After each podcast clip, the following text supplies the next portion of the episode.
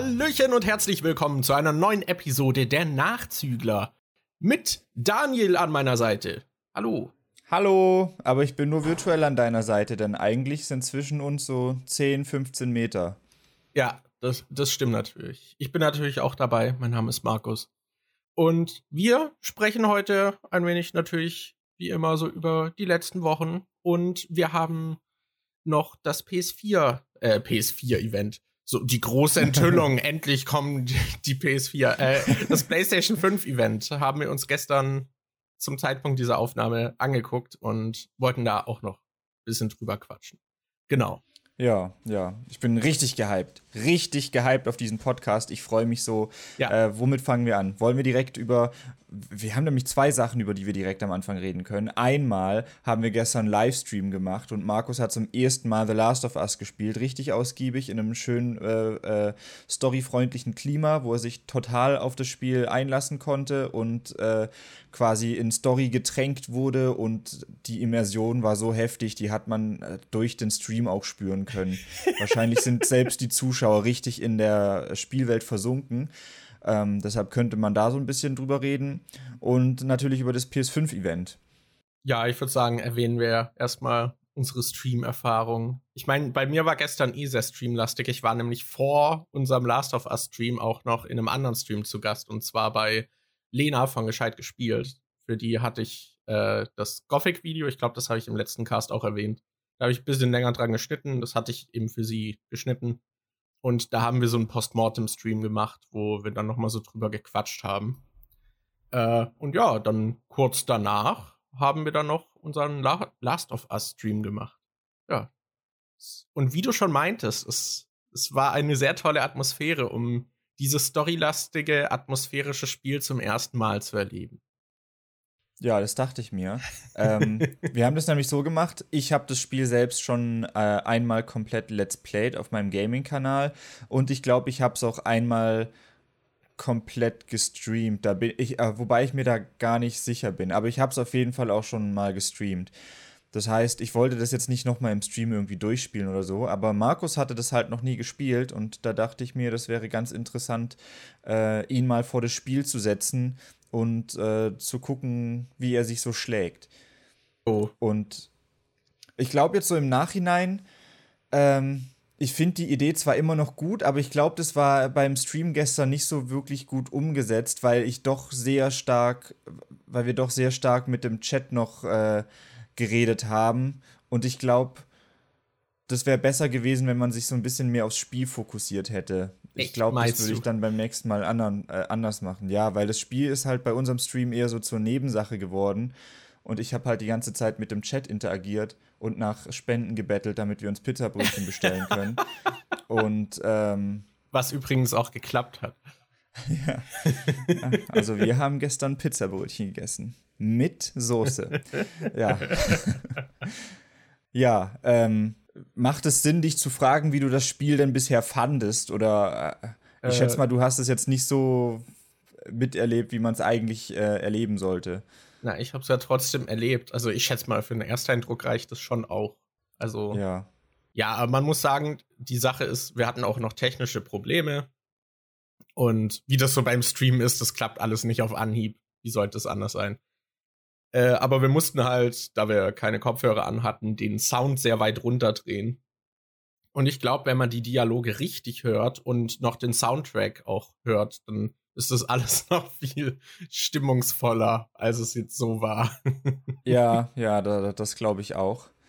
Ja, aber ähm. ja, an sich fand ich es schon ganz cool. Ich, ich habe halt übelst reingesackt, ne? also, ja. Zielen ist echt nicht so meins mit Controller. Und das hat man, glaube ich, auch gemerkt. Und man muss ja teilweise dann doch relativ genau zielen. Also je nachdem, wann ihr diesen Podcast hier hört, wenn ihr die Folge hier jetzt erst ein Jahr nach Erscheinung oder so hört, geht es wahrscheinlich nicht mehr.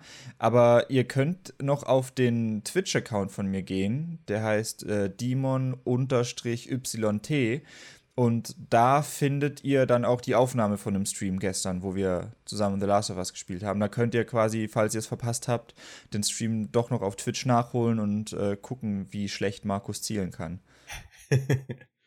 jo. Und es ist halt, also zusätzlich halt noch dieses, dass man nebenher halt noch mit dir interagiert und mit dem Chat und ja, dann hat man auch nicht so die hohe Aufmerksamkeit irgendwie fürs Spiel. Also was mir vor allem aufgefallen ist, ist immer, wenn so Erklärungen kamen mit so Texteinblendungen, ich habe so drüber gelesen und habe den Inhalt null behalten und dann habe ich mhm. mich danach gefragt, wie das geht.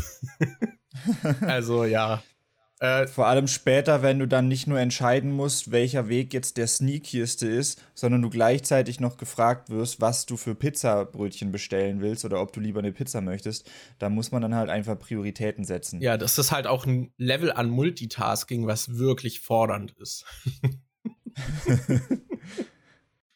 oh Mann, ey. Ja, also ich fand, ich hätte mir irgendwie, ich dachte, da kommt am Anfang mehr Story. Also man wird ja dann doch relativ schnell immer in diese Abschnitte reingelassen, wo dann halt Gameplay stattfindet.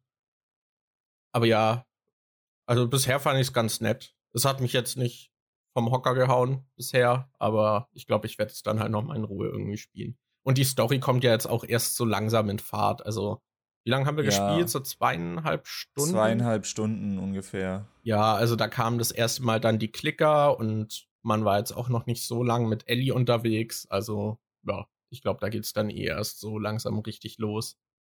Ja, zumal halt auch die Story so das äh, quasi Hauptaugenmerk von dem Spiel ist, weil das Gameplay war, glaube ich, damals schon nicht so wirklich äh, überragend oder so. Mhm. Das ist halt relativ Standard, Deckungsshooter mit äh, Crafting drin und so, aber äh, es geht halt eigentlich eher um die Story und das kriegst du dann wahrscheinlich besser mit, wenn du es äh, mal alleine spielst, ohne dass da noch die ganze Zeit ich ultra lustige Witze halt die ganze Zeit mache. Ja, mein, und Markus dann lache ich und kann deswegen nicht zielen. Ja, dann ist halt die ganze Zeit so am Zittern vor Lachen. Kurz hat er geweint einmal, weil er vor Lachen keine Luft mehr bekommen hat. Dann hat er so richtig rote, geschwollene Augen. Und äh, dadurch ist dann halt auch der Schweiß und der, die ganzen Tränen sind dann halt auf seine Hand getropft, wodurch auch manchmal der, die Knöpfe einfach nicht gedrückt wurden, weil er mit seinen Fingern weggerutscht ist. Das war halt echt heftig gestern. Ja, das ist genauso passiert und ja. nicht anders. Also, ja. Das könnt ihr auch in dem Stream, wie gesagt, nachschauen. Geht einfach auf Twitch auf meinen Account und dann seht ihr das da, dass es genau so war, wie ich es gerade beschrieben habe. Ja, an der Stelle auch noch mal ein Dankeschön an unsere Hauptsponsoren und zwar an Don Stylo und Michi aus Glashütte, die uns die Pizza sehr gut mitfinanziert haben. Hey, Dankeschön. und Mike. Mike hat auch gezahlt. Ja, stimmt. Das fette Relaxo hat auch gezahlt. Ja. ja. Äh, ja, also war ganz cool, aber ich hatte irgendwie auch nicht so richtig Lust auf das Gameplay, muss ich sagen. Ich weiß nicht. Irgendwie hatte ich eher mehr Bock auf die Story, aber und die Welt. Ja. Und dann ja, waren da plötzlich gut. Gegner, auf die man zielen musste und um, umschleichen. Also, was soll das?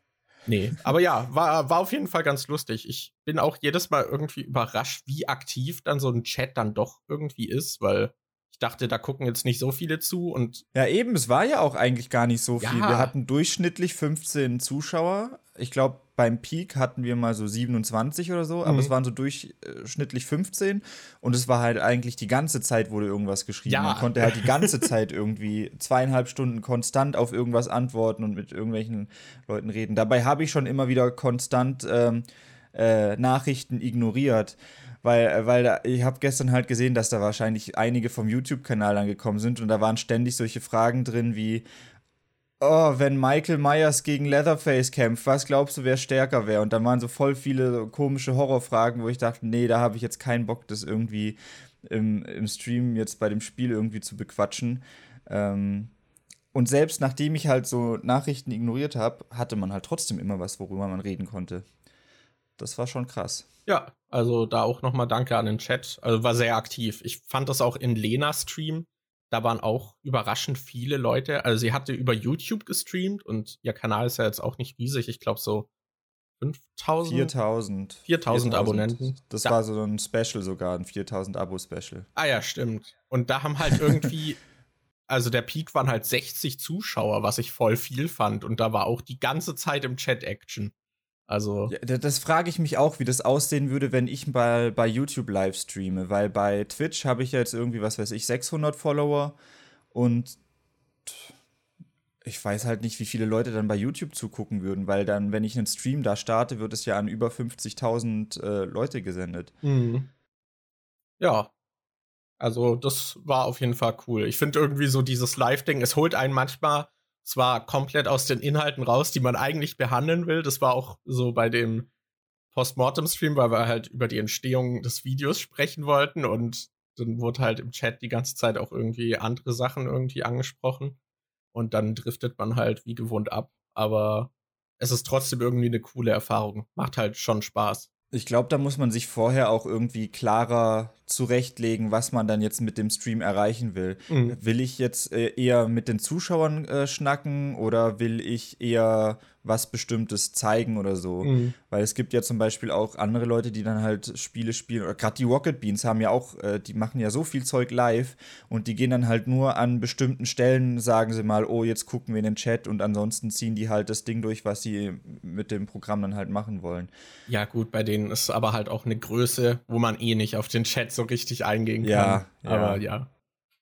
Ja, war auf jeden Fall cool. Und ja, direkt im Anschluss haben wir dann noch dieses PlayStation 5 Event geguckt. Und Daniel, mich würde erstmal dein allgemeiner Eindruck der gesamten Präsentation interessieren. Wie fandest also du sie? Also am besten gefallen haben mir, ähm, ich weiß nicht, ob du als Kind auch sowas hattest, diese äh, leer, diese Würfel oder so, wo solche Löcher drin waren und du hattest dann solche Klötze, die eine bestimmte Form hat. Dann gab es zum Beispiel ein Loch, das sah aus wie ein Kreis und dann konntest du da so einen Kreis reinstecken und dann gab es welche, die sahen aus wie ein Viereck und dann konntest du da das Viereck reinstecken. Und das war als Kind immer mein Lieblingsspielzeug. Deshalb habe ich mich sehr gefreut, dass bei dem PS5-Event äh, sehr oft Animationen gezeigt wurden, wie irgendwelche Formen aus solchen passenden Löchern rausgekommen sind oder in solche Löcher reingegangen sind. Also das, ihr müsst euch vorstellen, zwischen jedem Spiel, das gezeigt wurde, kam solche übertriebenen Animationen, wo halt diese PlayStation äh, von, der, von dem Controller rechts, da sind ja dieses X, Viereck, Dreieck, Kreis. Und die wurden halt immer in so 3D-Animationen, hat man das die ganze Zeit gesehen. Das war ja, so, so over the top. So 3D-Animationen mit Partikeln und keine Ahnung. Also die sahen zum Teil auch cool aus, aber es war halt so überpräsent irgendwie. Sie wollten damit, glaube ich, auch immer so ein bisschen das finale Design-Reveal so ein bisschen teasen, aber ich hatte wirklich das Gefühl, als hätten sie so einen Contest gemacht. Yo, reicht mal eure coolsten PlayStation-Animationen ein und wir zeigen möglichst viel davon. Ich weiß, ich, ja. das, das fand ich auch also irgendwie das hat total mich richtig unpassend. genervt. Ja. Vor allem am Schluss, am Schluss kam doch direkt vor Konsolen, äh, bevor die Konsole gezeigt wurde, gab es doch das, wo so ganz viele äh, schwarze Kugeln irgendwie waren. Und die haben sich dann so komisch bewegt. Dann haben manche angefangen, blau zu leuchten. Dann haben die sich irgendwie komisch verwoben und so. Boah, das hat auch so ewig gedauert. da dachte ich mir, warum zur Hölle? Was? Warum? Es war halt wirklich äh. auch, weil es halt quasi zwischen jedem Reveal irgendwie kam. Es war so überpräsent und hat halt nicht wirklich einen Zweck erfüllt.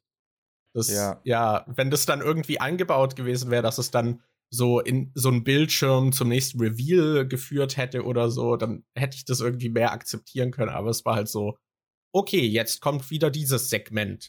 Schaut ich mal, wir haben ein X, ein Dreieck und ein Kreis. Wow. Ich finde, Nintendo macht es immer gut, weil die haben ja auch dieses eine, äh, haben ja so festgelegte Designs und wenn sie diese ähm, Live-Events machen, wo sie dann mal was zeigen, diese Directs oder so, dann kommt ja zwischendrin in dem Design kurz eine Überblendung und dann wird da vielleicht das Cover vom Spiel eingeblendet und ein paar Infos dazu und dann siehst du direkt das Spiel. Mhm. Und da, da hat halt das Design auch irgendwie einen Zweck, weil das Design benutzt wird, um die Informationen zu zeigen. Aber bei dem PS5-Event waren Designs einfach nur da, um irgendwie cool auszusehen. Die haben halt nichts zu irgendwas beigetragen. Ja, das stimmt leider. es war, aber ich sag, ich frag mal erstmal so, was war denn deine Erwartungshaltung an das Event? Worauf hast du gehofft? Ähm, also ich habe halt vorher dran gedacht, dass es die PlayStation 5 wird re revealed. Dann werden die bestimmt auch irgendwelche richtig krassen Spiele zeigen. Und ich habe mich dann halt eher auf die krassen Spiele gefreut, als auf ich habe gar nicht so drüber nachgedacht, ob die irgendwelche Neuerungen zeigen, was die PS5 jetzt cooles Neues kann. Und bis auf grafische Updates war da ja auch gar nicht wirklich viel Neues, außer dass du halt diesen Controller mit dem haptischen Feedback und sowas hast. Ähm, und deshalb, äh, weiß nicht, ich war halt direkt am Anfang dann schon ein bisschen enttäuscht und auch im Nachhinein bin ich so ein bisschen enttäuscht, weil ich mir irgendwie krassere Spiele vorgestellt habe. Ich habe auf so einen richtig fetten, fetten Release irgendwie gehofft, wie hm. dass sie was zu GTA 6 zeigen oder so. Vor allem, weil sie es am Anfang so mies geteased haben, dass sie ewig viel zu GTA 5 gezeigt haben. Dann kommt dieser Dude rein und sagt was von wegen, oh ja, wir haben bisher mit jeder Sony-Konsole, mit jeder Playstation gab es die GTA-Spiele, deshalb wollten wir damit jetzt weitermachen. Und dann dachte ich so, boah geil, die droppen jetzt gleich was zu GTA 6 und dann so, ja, GTA Online kommt dann auf die PS5. So, wow, krass. Vor allem, wenn du mal drüber nachdenkst, das Spiel kam erst für die PS3 raus, dann haben sie es nochmal für die PS4 rausgebracht und äh, bringen es jetzt nochmal eine Konsolengeneration weiter, Alter, wie die dieses Spiel melken. Das ist, als hätten sie, das ist, als hätten sie GTA San Andreas auch noch bis zur PS4 weitergeschleppt. Ja, ich weiß auch nicht. Das, ja. ist so ein bisschen wie Resident Evil 4. Es wird wahrscheinlich für jede Plattform in Zukunft erscheinen und geremaked. ja. oh Mann, ey. Ja, ich weiß nicht. So richtig große Releases gab's halt. Also es gab natürlich schon auch große Ankündigungen, Ankündigungen, aber jetzt nicht von diesen was man, glaube ich, so erwartet hätte. Ich ich, mein, ich glaube, es hat niemand erwartet, dass jetzt Naughty Dog ihr neues Spiel zeigt, weil Last of Us 2 Last kommt of Us 2 halt kommt. Ja. ja, und ich glaube, da hat jetzt auch niemand erwartet, dass es schon ein Uncharted 5 irgendwie in den Startlöchern gibt, was angekündigt wird. Außer es ist so eine äh, Nintendo-Ankündigung, die dann so einen Screenshot von Metroid äh, zeigen und dann kommt einfach drei Jahre danach nichts mehr. Ich glaube, so hätte man es ankündigen können, aber so wird aber das halt auch nicht angekündigt. Aber wo ja. du es gerade angesprochen hast, die haben ja nichts zu The Last of Us 2 in dem Event gezeigt. Ich frage mhm. mich, ob die das absichtlich gemacht haben, damit äh, in der Absicht, dass Menschen vielleicht vergessen, dass das Spiel ja 100 Pro auch noch für die PS5 rauskommen wird. Vielleicht haben die das extra nicht bei dem Event gezeigt, damit die Leute nicht denken, oh, das kommt auch für die PS5 raus, dann kaufe ich das jetzt mal lieber nicht für die PS4, sondern warte, bis die PS5-Fassung rauskommt. Dass sie das vielleicht deshalb gar nicht erst in dem Event gezeigt haben, um die äh, Verkäufe jetzt nicht irgendwie zu gefährden. Ja, das ist ja eine normale Taktik. Ich meine, Rockstar hält sich auch immer bedeckt mit der PC-Version. Sie sagen nie, da wird noch eine kommen, sondern, oh, das halten wir uns offen, mal sehen. Und dann ein Jahr später oder so wird dann angekündigt, dass es für einen PC kommt. War das, das nicht sogar so, dass äh, die PS dass die PC-Version von GTA 5 noch nach der PS4 und der Xbox äh, mm, One-Ding kam, dass sie erst gesagt haben, okay, das kommt jetzt für Xbox 360 und für PS3 raus. Und das war's erstmal, dann kaufen sich die Leute das dann wird irgendwann gesagt, oh, jetzt kommt es auch für PS4 und Xbox One raus, dann kaufen sich die Leute das so. Aber PC können wir noch nicht sagen, das ist bisher noch nicht angekündigt. Dann denken sich die Leute, ja, okay, dann kaufe ich es halt für PS4, dann ist das jetzt die beste Variante, in der ich das Spiel spielen kann. Und dann kommen sie später mit, oh ja, jetzt bringen wir es doch für einen PC raus, damit die Leute es dann im äh, blödesten Fall halt dreimal gekauft haben, das Spiel. Ja, das, ja, ich weiß auch nicht. Aber ja, also Hattest du denn so ein Wunschspiel, auf das du gehofft hast, irgendwie? Was du dachtest, ja, was realistisch wäre? Also Anfang, äh, ich habe das halt, das mit dem Event gar nicht so krass erst im Vornherein mitbekommen, dass das überhaupt ist und was da ist. Ich habe das das erste Mal gehört, als es da wegen Black Lives Matter verschoben wurde. Und da habe ich mir dann aber auch nicht große Gedanken drüber gemacht, was da irgendwie gezeigt wird. Ich meine, mir war von Anfang an klar, dass von Naughty Dog nichts kommen wird, auch wenn ich gerne irgendwie dachte, äh, gehofft hätte, dass irgendwie ein neues Uncharted dann für die PS5 kommt. Aber das kann ja immer noch passieren, keine Ahnung. Ja. Ähm, und eigentlich hatte ich keine wirklichen Erwartungen oder Wünsche, was angekündigt werden soll, bis bis auf dann, als das Event losging und ich halt am Anfang so auf GTA 6 geteased mm. wurde. Da war ich, da habe ich dann echt gehofft, dass was zu GTA 6 kommt. Aber nee, sonst glaube ich nicht. Ja, ich meine, also große Überraschungen gab es für mich auch nicht. Ich hatte nämlich, es gab halt, ich glaube, wahrscheinlich auch nochmal durch die Verschiebung halt auch schon so ein bisschen Leaks. Und ich hatte halt äh, gehört, dass zu Resident Evil 8 bald was kommen sollte. Ich habe gehört, dass was zu Demon's Souls kommt und es konnte halt nur ein Remake oder Remaster sein. Und ich hatte noch, was war's noch? Äh, war, was war's noch? Scheiße. Fällt's gerade nicht mehr ein. Ich hatte genau das zu Horizon noch was äh, Nachfolger kommen soll. Das hatte ich auch ja. schon gehört. Und von dem her war ich jetzt halt nicht wirklich überrascht. Was mich überrascht hat tatsächlich am Event war, dass sie so viele Indie-Spiele gehighlightet haben. Mm. Und die halt auch wirklich, oft gibt's ja zum Beispiel bei diesen E3-Präsentationen gab's dann so immer so diese, dass so ein Trailer kommt, der ganz viele Indies so anteast und halt quasi nur Name droppt und ein paar Sekunden Bild zeigt. Und hier war das halt wirklich wie halt so normale Trailer-Ankündigungen. Und ja. das hat mich ein bisschen überrascht. Aber wahrscheinlich haben sie das auch so ein bisschen gebalanced, weil sie halt nicht so viel Riesentitel hatten. Ich weiß nicht. Aber ja, genau, das fand ich ganz cool und gerade die Annapurna-Titel sind halt auch eigentlich. Äh, der Publisher hat es irgendwie bisher hingekriegt, dass jedes Spiel, was sie im Katalog haben, halt geil ist. Von dem her. Was haben die denn alles gemacht? Äh, die haben. Boah, wie kann ich das jetzt aufzählen? Das Die haben Sayonara Wild Hearts gemacht oder gepublished. Sie haben hier Ding, Outer Wilds gepublished.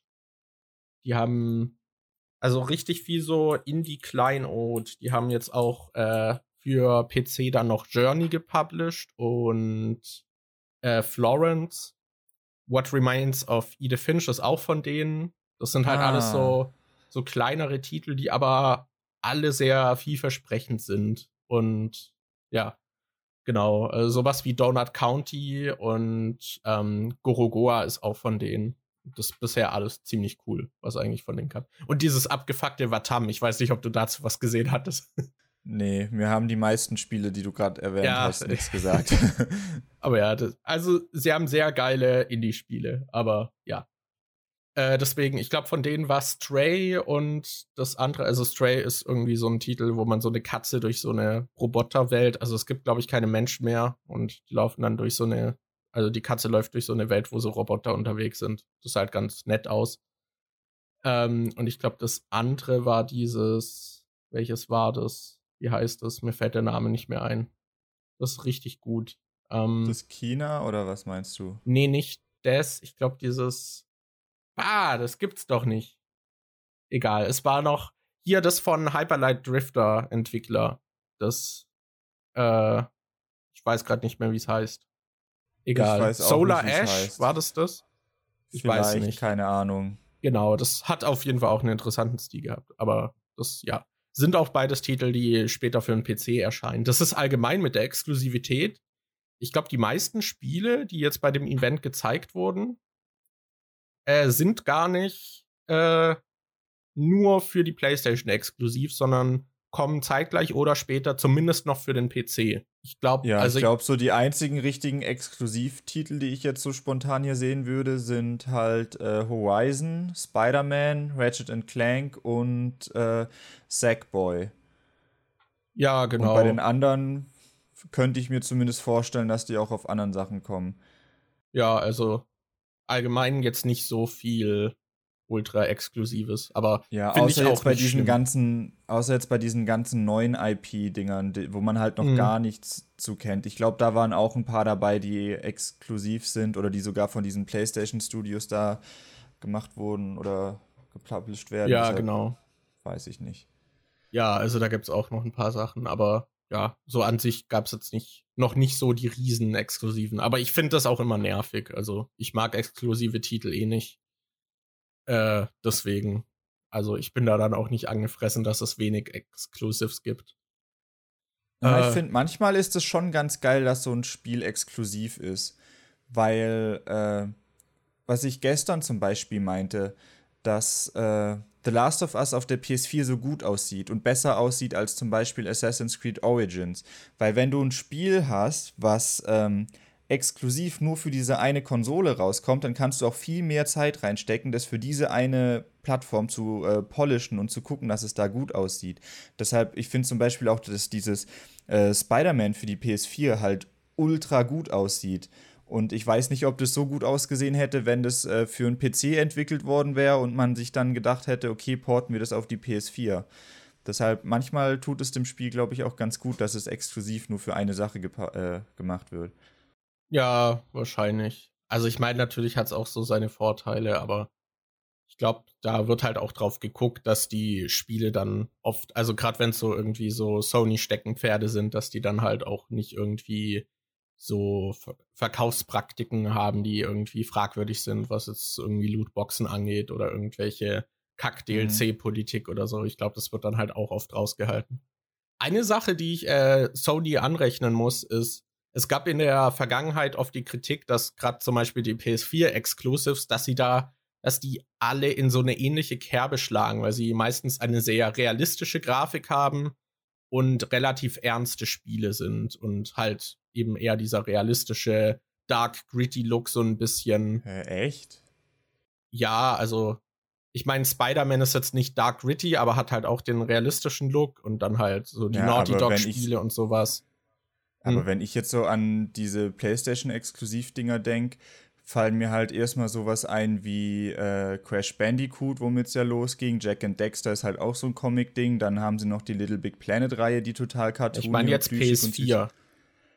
Ja, aber Little Big Planet kam auch äh, eins für die PS4 raus. Okay. Ja, ich.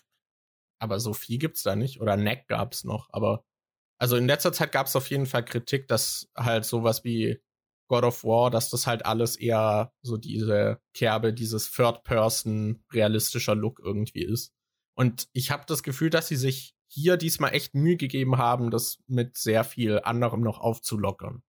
Dass das recht mhm. divers irgendwie aussah. Weil es gab sehr viele Spiele, die so Cartoon-Looks hatten und so und ein bisschen verspielter aussahen. Aber ja. Ratchet und Clank gab's auch für die PS4. Das ist auch ein Cartoony-Spiel. Ja, ich habe ja nicht gesagt, dass es keine gibt.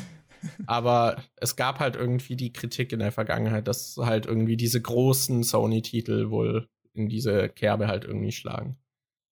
Aber ja. Okay, dann glaube ich dir das einfach. ich weiß nicht, was, was sind denn jetzt so deine Highlight-Ankündigungen? Also, ich sag mal kurz, ich hatte nicht wirklich eine Erwartungshaltung. Ich wollte einfach ja, nur gucken, was gezeigt wird. Wirklich. Also. Also, was ich halt, wie gesagt, also wir haben hier gerade so einen Artikel nebenbei offen, wo die ganzen äh, eine Übersicht von den ganzen vorgestellten Titeln ist und die sind halt auch in der Reihenfolge da, in der sie gezeigt wurden. Und da, wenn ich da so ein bisschen drüber gucke, sehe ich halt direkt, okay, am Anfang GTA 5, das war so für mich die erste Enttäuschung, dass ja. dann nichts zum sechsten gezeigt wurde. Vor allem wie dann, lang? Warum so lang? Ja, und dann kam noch ähm, dieses Spider-Man, das fand ich ganz cool, weil ich da halt auch gerade erst den ersten Teil gespielt habe. Da freue ich mich also schon ziemlich drauf auf dieses Spider-Man Miles Morales. Das wird Und übrigens dann, kein vollwertiger Nachfolger, sondern Standalone Add-on. Ah, okay. Ja, und dann äh, sehe ich hier Gran Turismo 7. äh, das, das war so. Äh, mit solchen Sportspielen kannst du mich jagen. Also vor allem, äh, man hat ja dann diese Szene aus dem Cockpit gesehen, wo ich dachte so, Warum, warum zeigt man das jetzt bei diesem PS5-Event? Weil ich dachte, die wollten halt am Anfang eher so ein bisschen mit flexen, was das so grafisch für neue Möglichkeiten hat. Und das sah einfach, in einem Stream sah das aus wie ein PS4-Spiel. An der Cockpit-Ansicht hast du halt so schnell, wie die gefahren sind, draußen so eine äh, glatte Straße gesehen ohne irgendwas Interessantes. Da gab es halt davor schon Spiele, die das viel geiler gezeigt haben, dass dann irgendwie äh, es noch geregnet hat, dass man durch Matsch fährt oder so. Aber dieses Gran Turismo sah, finde ich, total lame und scheiße aus. Was ich dann halt cool fand, war, dass direkt nach Gran Turismo ja. 7 wurde dieses Ratchet Clank gezeigt, was so ein comicartiges Spiel ist, was eher so eine unrealistische, stilisierte Grafik hat. Und das sah halt so geil aus. Das, weiß, da dachte ich so, das Spiel stellt einfach Gran Turismo in den Schatten. Das war halt so mit dem, äh, mit dem ganzen Raytracing, das sie da drin hatten und dass du da diese Hochglanzböden hattest, an denen sich die ganzen Objekte und alles nochmal gespiegelt hat und diese ganzen Dimensionen, wo du so schnell durchgeswitcht bist und so. Das sah halt richtig geil aus. Vor allem nachdem es halt direkt nach Gran Turismo gezeigt wurde, da dachte ich so, wow, dieses Gran Turismo. Äh, das war auch so ein bisschen, hätte ich jetzt nicht unbedingt gebraucht. Ja, es war Wie irgendwie komischer Kontrast. Also, ja. weil halt wirklich so Gran Turismo, es hatte halt auch keine Schnitte. Man hat wirklich halt, glaub, eine Minute oder so gesehen, wie halt auf einer Strecke gefahren wird. Und dann kommt danach dieses Ratchet Clank, was im Sekundentakt diese Schnitte hat und diese Dimensionswechsel und keine Ahnung so davor so, ja, Schauwerte, wir zeigen einfach pures Gameplay und danach so, bam, bam, bam, bam, guck hier, überall Partikel, überall irgendwas explodiert, so hier Dimensionswechsel, so, wow, Schnitt, wow. das war sehr ja. lustig irgendwie, dieser Kontrast.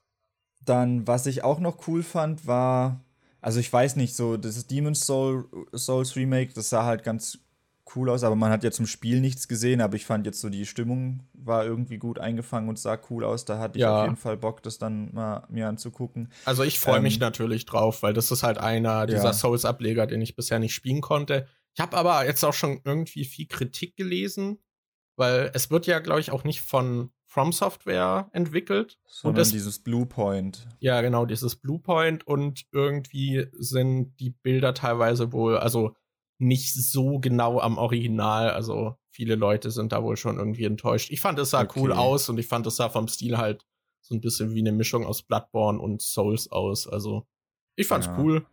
Äh, aber ja, ich kann auch nicht zum Original sagen, deswegen. Huh. Dann, was ich auch cool fand, war Hitman 3, weil ich halt Hitman-Spiele mag, auch wenn ich den zweiten Teil jetzt noch nicht wirklich gespielt habe. Also ich habe den zweiten Teil schon, was weiß ich, um die 40 Stunden gespielt, aber in den 40 Stunden habe ich nur Maps aus dem ersten Teil gespielt, weil ich da halt so ein Completionist bin und da die Maps dann irgendwie 50 Mal durchspiele, um die ganzen verschiedenen äh, Möglichkeiten auszuprobieren. Und ansonsten, wenn ich so ein bisschen drüber gucke, dieses äh, China Bridge of Spirits sah halt mega süß aus. Das hat mich irgendwie direkt gecatcht mit diesen komischen kleinen schwarzen äh, Viechern im Wald. Das sah total geil aus. Das hat ja. mich auch so ein bisschen an ähm, da gab es so eine äh, Szene, wo er so den Bogen gespannt hat und so ein blauer Pfeil rauskam. Das hat mich irgendwie voll an Breath of the Wild erinnert. Dieses mhm.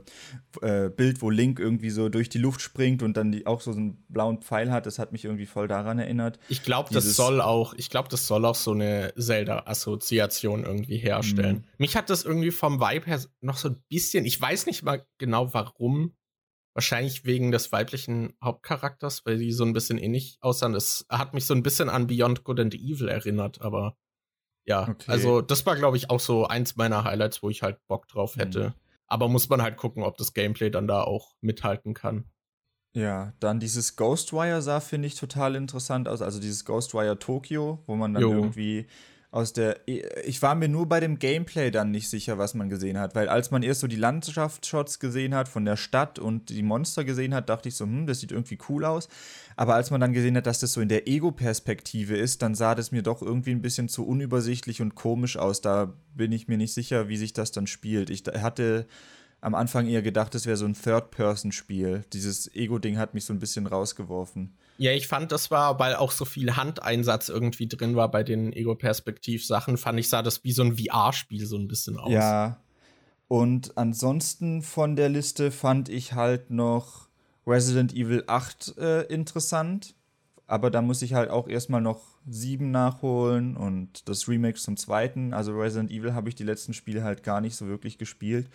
Und dieses Deathloop sah ganz cool aus. Ja, Deathloop fand ich sehr cool. Ja. Also, das fand ich sehr cool irgendwie inszeniert, weil es sah halt wirklich so aus, als hätte Arcane da sich gedacht, okay, wir haben mit Dishonored haben wir so diese ernste Geschichte irgendwie erzählt und so. Und in den Spielen fand ich es immer, es gibt so diesen Weg, so, ja, wenn du niemanden tötest, dann kriegst du das gute Ende in den Dishonored-Spielen.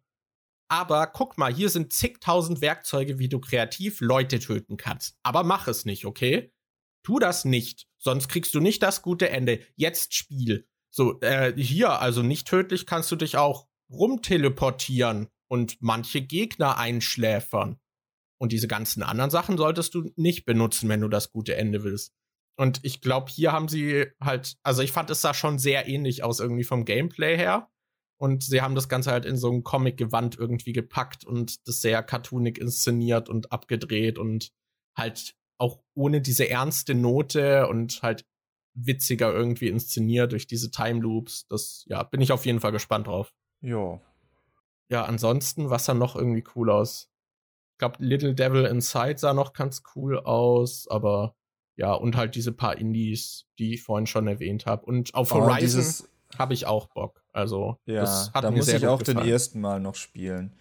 Und was ich hier gerade noch sehe, ist dieses ähm, Bug-Snacks von diesen Octodad-Machern, wo diese ja. komischen Käfer rumlaufen, die aussehen wie Hotdogs und was weiß ich was. Das, da bin ich sehr gespannt, was, um was es dann in dem Spiel geht und wie sich das dann tatsächlich spielt, weil ich habe nicht mehr von dem Spiel mitgenommen als man isst irgendwas und dann verwandelt sich ein Körperteil von dir in das, was du gegessen hast. Also da habe ich keine Ahnung, worauf das Spiel dann hinaus will. ja, der Trailer war auch ein bisschen abgefuckt. Muss noch eine besondere Erwähnung für Godfall bringen, weil ich Godfall ist irgendwie von Gearbox gepublished, glaube ich. Und ich weiß nicht, diese Trailermusik fand ich schrecklich. Die hat so null zum Spiel für mich gepasst. Ich, ich musste währenddessen wirklich lachen, weil ich es so unpassend fand. Ja, ja. Vor allem, ich, ich habe es beim ersten Mal gar nicht so schlimm wahrgenommen, weil ich dachte, das sieht alles so ein bisschen futuristisch aus und die, die Charaktere sahen für mich so ein bisschen aus, als wären es Transformer oder, äh, oder sowas. Aber, aber als ich mir das jetzt vorhin nochmal angeschaut habe, dachte ich so, nee, das ist eigentlich gar nicht so futuristisch. Das sind einfach nur irgendwelche Krieger, die da gegeneinander betteln. Und, im während, und währenddessen läuft halt so mega die Hip-Hop-Musik. Vor allem in dem Text rappt er halt auch irgendwie über Autos und Geld und was weiß ich was. Und dann dachte ich, hä, wie passt das bitte in dieses komische äh, Kriegerspiel rein? Ja, und ja, die ganzen Kommentare unter dem Video beziehen sich halt auch darauf, dass die Musik total unpassend ist und dass das so der Grund ist, warum das, äh, der Trailer dir nicht gefällt und so. Jo, aber ja, ich meine, viel Gameplay wurde jetzt auch immer nicht gezeigt bei den ganzen Ankündigungen. Das ist halt alles so ein bisschen, diese Spiele kommen und so könnten sie aussehen. Ich meine, ja. mehr weiß man da nicht so. Das ist halt so diese Appetizer. Wir müssen jetzt noch über das Wichtigste sprechen. Das Internet ist auch schon gespalten. Daniel, wie gefällt dir das Design der PlayStation 5? Ähm, ich. Es sieht aus wie etwas, das unglaublich fummelig zum Saubermachen wird. Weil es halt so, so viel Fläche irgendwie hat. Und es sieht so aus, als wäre das, wär das ein Konstrukt, was sehr schnell mal aus Versehen kaputt geht, wenn dir das runterfällt oder wenn dir irgendwas drauffällt oder sonst irgendwas, weil die halt in der Mitte ja dieses schwarze Ding hat, was so ein bisschen massiv ist und außenrum hat so diese weißen, äh, dünnen, gebogenen Blättchen, die oben halt auch noch so ein bisschen überstehen und das sieht mir ein bisschen instabil aus, aber ich weiß nicht, wie sich das dann tatsächlich anfasst oder so. Also vom Design her finde ich es schon eigentlich ganz schick. Ich weiß nur nicht, ob mir da lieber wäre, ein praktisches Design zu haben, als so ein schickes.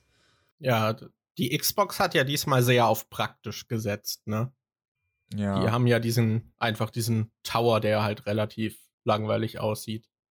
Was ich cool finde, ist, dass es direkt zwei Versionen gibt. Eine mit einem Laufwerk und eine ohne Laufwerk. Weil ich frage, da finde ich es halt schade, dass jetzt kein Preis genannt mhm. wurde in dem Event, weil mich schon interessieren würde, wie groß dann der Preisunterschied ist das wäre halt somit das Interessanteste gewesen, der Preis. Weil es wird ja die ganze Zeit, es gab neulich diese Tech-Demo mit, was da für krasse Grafiken drauf laufen, mit dem Lumen-Ding und wie, wie heftig das alles aussieht und dass es auf der PS5 läuft. Und dann wurde jetzt hier auch geprotzt mit, guck mal hier, Raytracing in dem Spiel und die Konsole kann das und das und die ist so richtig mächtig. Und dann wird aber nicht gesagt, wie viel das kostet. Weil ich weiß, dass selbst wenn du einen PC haben willst, der irgendwie ähm, so krasse Grafik haben will, so eine fucking Grafikka äh, Grafikkarte, die Raytracing äh, kompatibel ist, kostet doch auch irgendwie 300, 200 Euro oder sowas oder noch mehr. Oder? 300, oder 200 ist sehr wenig. ja, okay. Also, ja, ich, ich habe da keine Ahnung, aber selbst selbst wenn du so eine fucking Grafikkarte nur kaufst, zahlst du halt so viel, wie du teilweise für eine Konsole zahlst. Deshalb würde mich echt interessieren, wie viel diese PS5 kostet. Ob die dann so, weil wenn die tatsächlich das können soll, was die versprechen, muss ja modsmäßig die Gra äh, Technik drin sein. Das heißt, es muss dann auch eigentlich ziemlich viel kosten. Und mhm. da kann ich mir dann nicht vorstellen, dass äh, so viele Leute dann direkt das Geld locker haben, um die zu kaufen. Deshalb, ich hatte gestern beim Stream schon gemeint, dass die, also als wir das geguckt haben, nicht im Livestream, den wir gemacht haben, äh, habe ich schon zu dir und Falco gemeint, dass ich mir vorstellen könnte, dass die die digitale Version, die kein Laufwerk hat, billiger rausbringen und sie dann irgendwie dieses Abo-Modell von der PlayStation, dieses PlayStation Now irgendwie pushen wollen. Dass du dir relativ billig die Konsole kaufen kannst, aber dann halt quasi so abomäßig jedes Jahr Gebühren oder Geld zahlst, um dann die Spiele spielen zu können. Das wäre was, was ich mir vorstellen könnte, aber ich weiß nicht, ob die das wirklich machen.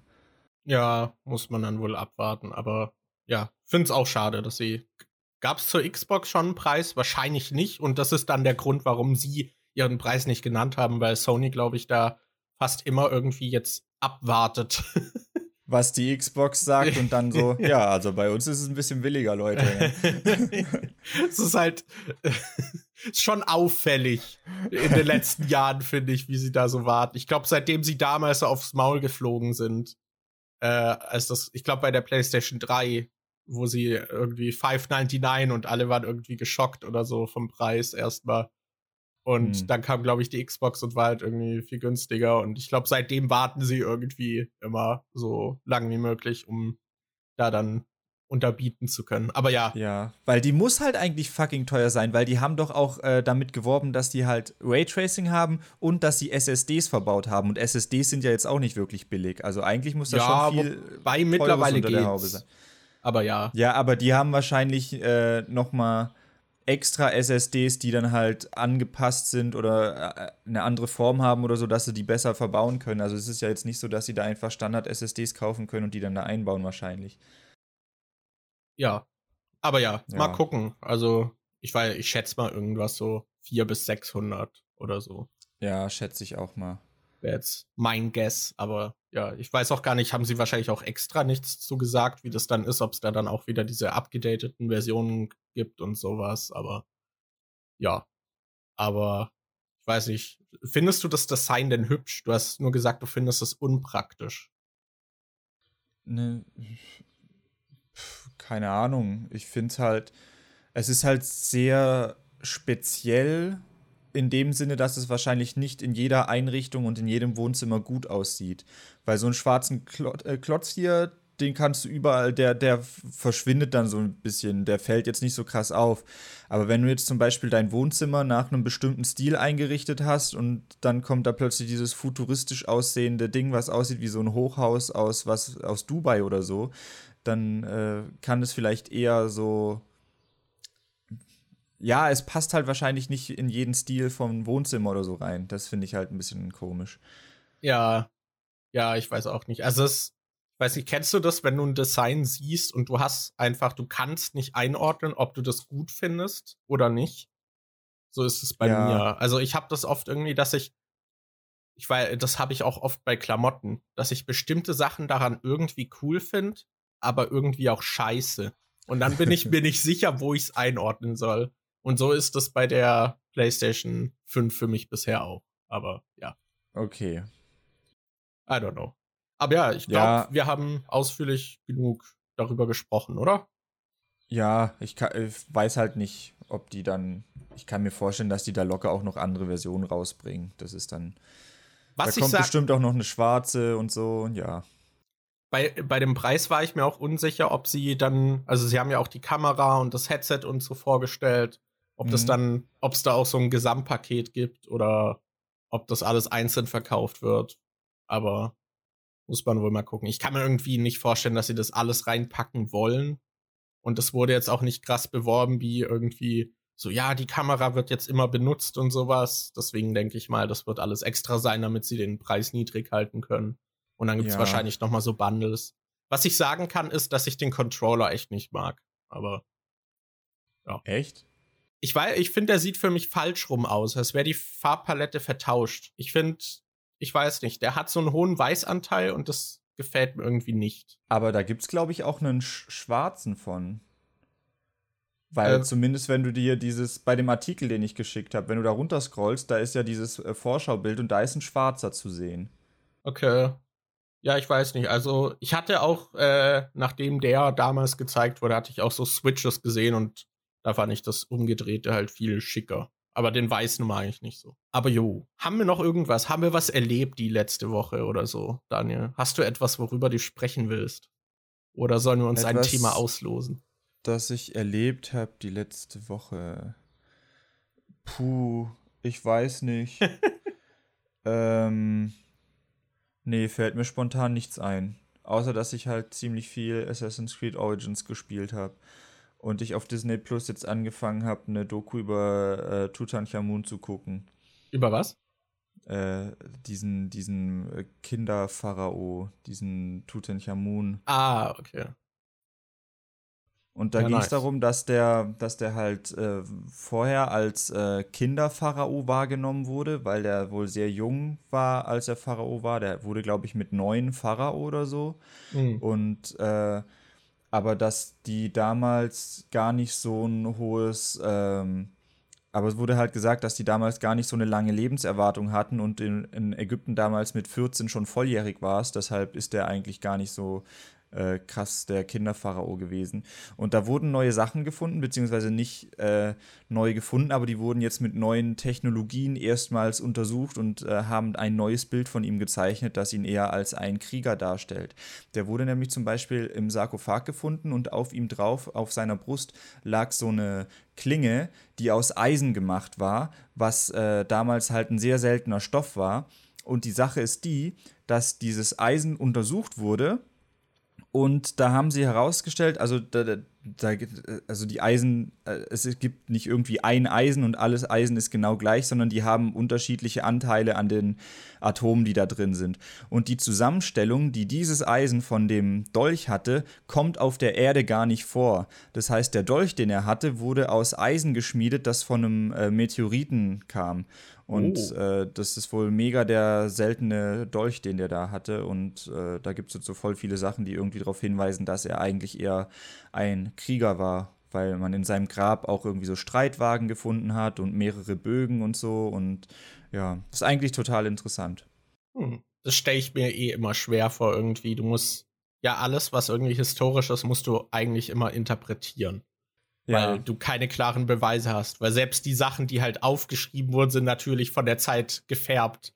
Und es gibt ja auch oft genug äh, Belege, dass halt bestimmte Dinge dann verbrannt wurden oder zerstört oder irgendwie historisch ausgelöscht und sowas. Das, also, das stelle ich mir immer schwer vor. Irgendwie. Ja, und wie fucking aufwendig das auch ist, mit solchen alten Sachen da umzugehen. Weil in einem Grab, da waren halt so total viele von den Streitwägen, die waren dann teilweise, äh, hatten solche Goldüberzüge und diese Goldüberzüge haben halt ähm, quasi Geschichten erzählt. Da waren dann Sachen rein imprägniert und ähm, durch die Verwesung von dem Holz oder was weiß ich was, ist dieses ganze Goldzeug halt abgeblättert und dann lagen in dem äh, Grab halt ganz viele solche kleinen Goldblättchen auf dem Boden. Und äh, das sind, ist quasi wie solche wie wenn du irgendwas durch einen Aktenvernichter jagst. So ganz viele kleine Piece, äh, Stücke von irgendeinem großen Gesamtbild oder mehreren Bildern. Und die haben akribisch jedes kleine Goldflöckchen aufgesammelt. Und einer der äh, renommiertesten äh, Goldrestauratoren oder so hat dann äh, über Jahre hinweg versucht, die zusammenzusetzen und hat dann äh, wieder diese Bilder hingekriegt, wie sie früher mal waren und hat es dann mit dem Gold irgendwie wieder so zusammen gemacht und dann kann man die jetzt deuten und gucken, was die darstellen und so. Das ist halt mega krass. Oder die haben ähm, von einem Museum so einen Streitwagen oder so eine Kutsche oder so in ein anderes Museum gebracht. Und bevor sie das abbauen konnten, haben die da erst einen kompletten 3D-Scan von gemacht, damit sie dann später im anderen Museum auch überprüfen können, ob es wirklich genau so dasteht und so da ist, wie es davor dastand, weil man da halt wirklich so krass drauf achtet, dass da nicht irgendwie was verloren geht oder so. Hm. Das stelle ich mir mega aufwendig vor. Ja, auch. Also in Berlin in dem Naturkundemuseum gibt es auch dieses T-Rex-Skelett. Und auch mhm. allein die Transportation und so von sowas. so holy shit. Das ist halt auch so, wenn dir da was kaputt geht, dann bist du halt gefickt, dann ja. ist dein Leben vorbei. so, whoops. Ja. ja, aber ja, ich sehe, Assassin's Creed hat dir wahrscheinlich so den Anstoß gegeben, dass du da jetzt auch äh, historisches Interesse noch mal ein bisschen hast, oder?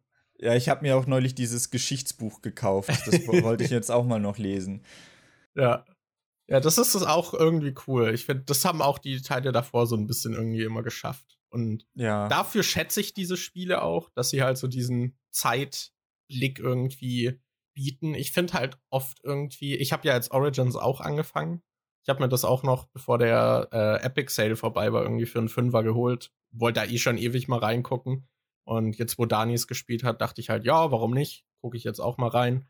Ich finde irgendwie, inhaltlich kann es meistens nicht so mithalten. Also ich finde die Welt immer voll geil als Kulisse, aber wie sie mit Inhalten befüllt ist, finde ich immer so semi-interessant. Aber. Da bin ich auch echt auf ähm, Odyssey gespannt, weil äh, ich weiß nicht, hatte ich dir die Neuerungen erzählt, die da in dem drin sind im Vergleich zu Origins? Ich glaube nicht, nee. Weil äh, ich hatte halt, äh, ich saß, war neulich mit äh, Falco, habe ich geredet über Assassin's Creed Origins, was ich halt gerade spiele und ob ich direkt danach schon Odyssey spielen will, also das Assassin's Creed, was danach kam, oder ob mir das dann zu langweilig ist, weil es einfach das gleiche ist, nur halt in einem anderen Setting. Das habe ich nämlich bei den Far Cry-Spielen immer, dass ich den Dreier zum Beispiel Spiel äh, gespielt habe und richtig geil fand, aber ich hätte nicht da, direkt danach den vierten spielen können, weil der halt einfach im Prinzip gleich ist mit minimalen Neuerungen. Und wenn dann aber mal so ein, zwei Jahre dazwischen sind, dann kann ich mir Far Cry 4 schon geben, weil dann bin ich schon wieder so raus aus dem, äh, aus dem Schema, dass es mir doch wieder spaßig vorkommt. Und da habe ich mich gefragt, ob das bei Assassin's Creed dann genauso wäre. Aber dann habe ich neulich gelesen, was Assassin's Creed Odyssey so für Neuerungen hat und eigentlich ist es richtig geil. Da habe ich jetzt voll Bock drauf. Die haben nämlich äh, sind anscheinend noch mehr in Richtung Rollenspiel gegangen. Du hast jetzt äh, quasi auch so Dialogoptionen, dass du verschiedene Sachen auswählen kannst, was du sagen willst. Ähm, es gibt mehrere Enden. Du kannst dir aussuchen, ob du als männlich oder weiblich spielst. Du hast Romance-Optionen, kannst also auch mit verschiedenen Leuten äh, Beziehungen eingehen. Und äh, was was noch? Es gibt halt so ein bisschen mehr Freiheiten, wie zum Beispiel, dass du jetzt auch Zivilisten angreifen kannst und so. Früher bist du ja dann immer desynchronisiert und musstest dann, äh, war quasi wie ein Tod.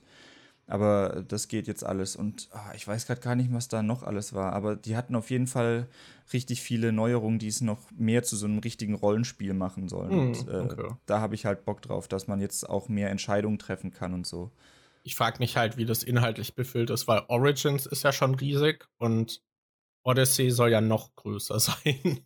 Ja. Aber ja. ja. Aber ja, ich, bin ich finde die immer sehr cool zum Durchlaufen. Ja, ich fand es auch krass mit, ähm, wenn man so guckt, wie die Spiele eigentlich gemacht werden, weil ich dachte, die hätten es so gemacht, die hätten erst Origins gemacht und nachdem sie Origins dann fertig hatten, haben, hat das gleiche Team dann Odyssey gemacht und hat da halt die Assets verändert und hat quasi Origins als Grundlage genommen. Ja, die Aber wurden so, ja parallel, glaube ich, entwickelt. Ja, die schon, ne? wurden parallel von zwei verschiedenen, äh, von äh, unterschiedlichen Teams gemacht und die haben sich halt untereinander so ein bisschen abgesprochen, was die machen, damit die Spiele sich nicht so krass unterscheiden, aber die wurden im Prinzip beide gleichzeitig entwickelt. Ja, das ist krass. Ich finde das eh, ich stelle mir in so einem riesigen AAA-Studio das so weird vor, wie da kommuniziert wird und dass das alles zusammenläuft und so.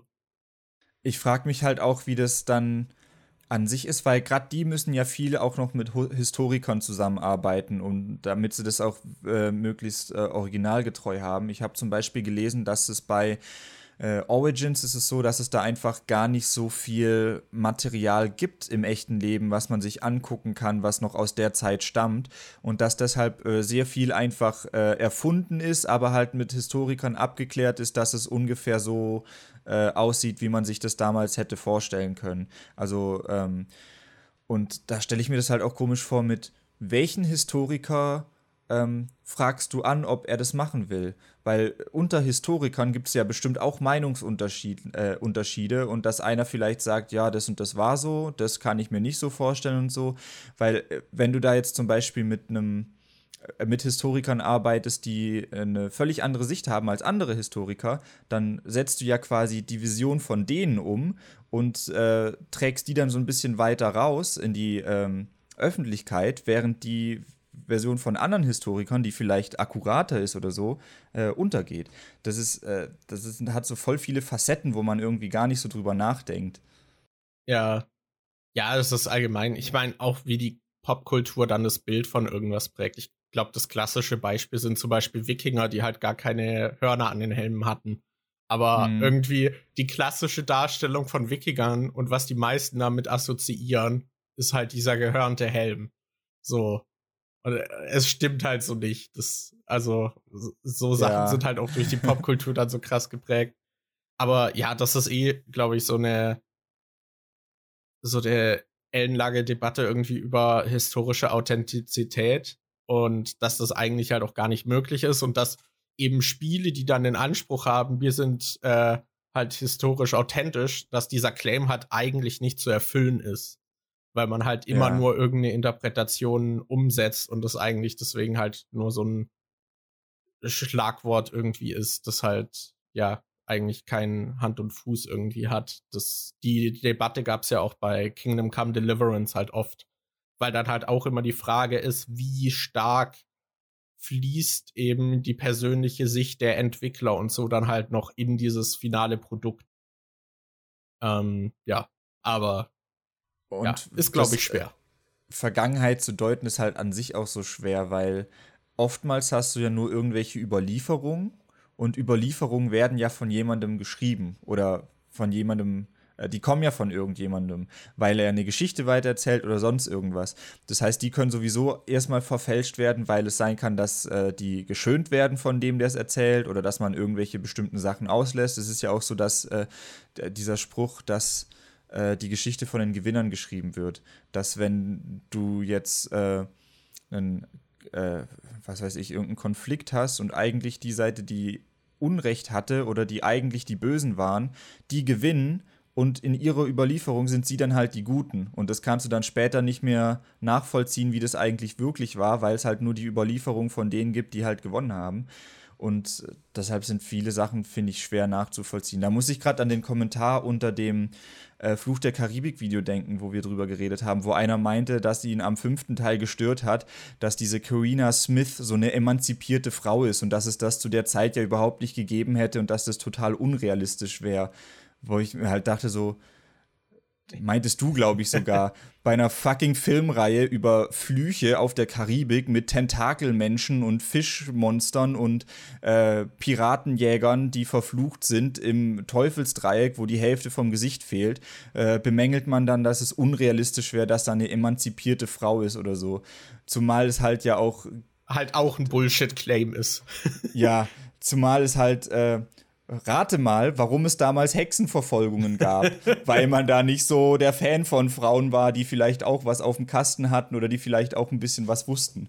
Ja, weil sich halt, ja, das Patriarchat immer sehr schnell eingeschüchtert gefühlt hat. Wenn es, es wurde ja extra, die Frau wurde ja oft extra halt unten gehalten oder eben ihr nicht zugetraut, bestimmte Dinge zu tun und ja, es, also da brauchen wir auch gar nicht die Diskussion aufmachen. Das ja, ist halt sehr, also vor allem abzusprechen, das ist ja jetzt auch nicht so, als wenn alle Frauen in den Fluch der Karibik-Film dann durchgehend so dargestellt.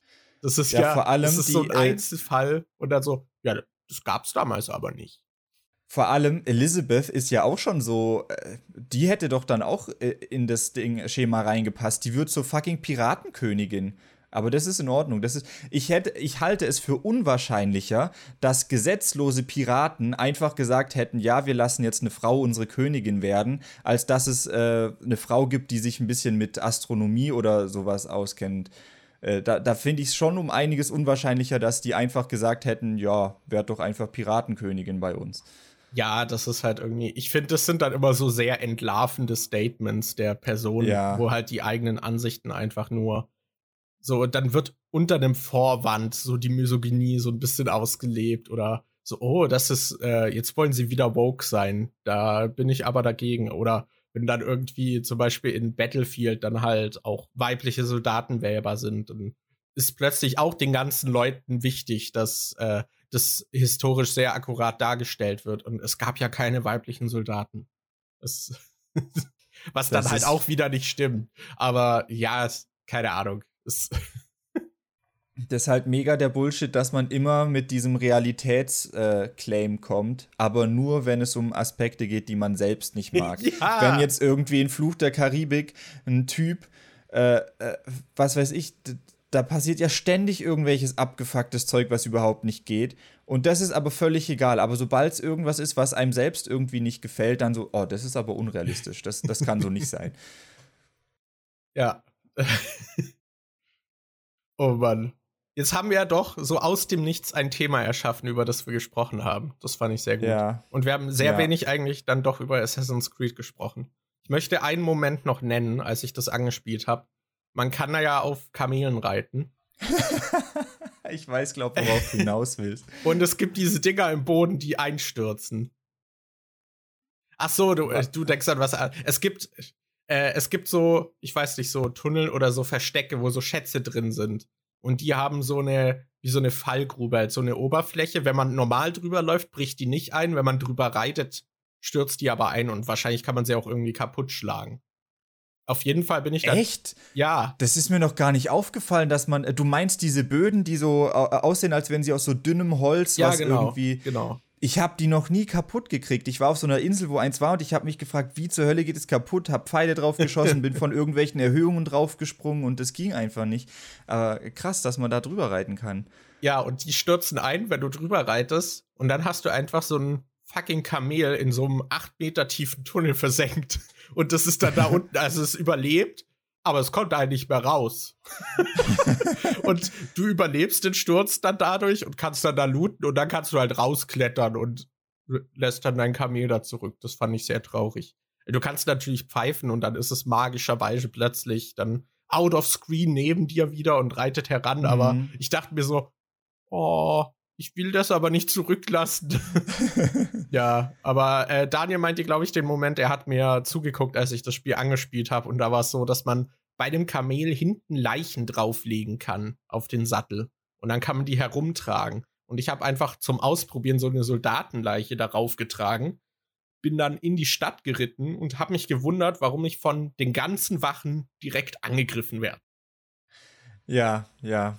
Also er ist halt echt durch so zwei, drei kleine Orte durchgeritten und jedes Mal, wenn Wachen kamen, haben die ihn sofort angegriffen und wir so, hä, warum, was zur Hölle?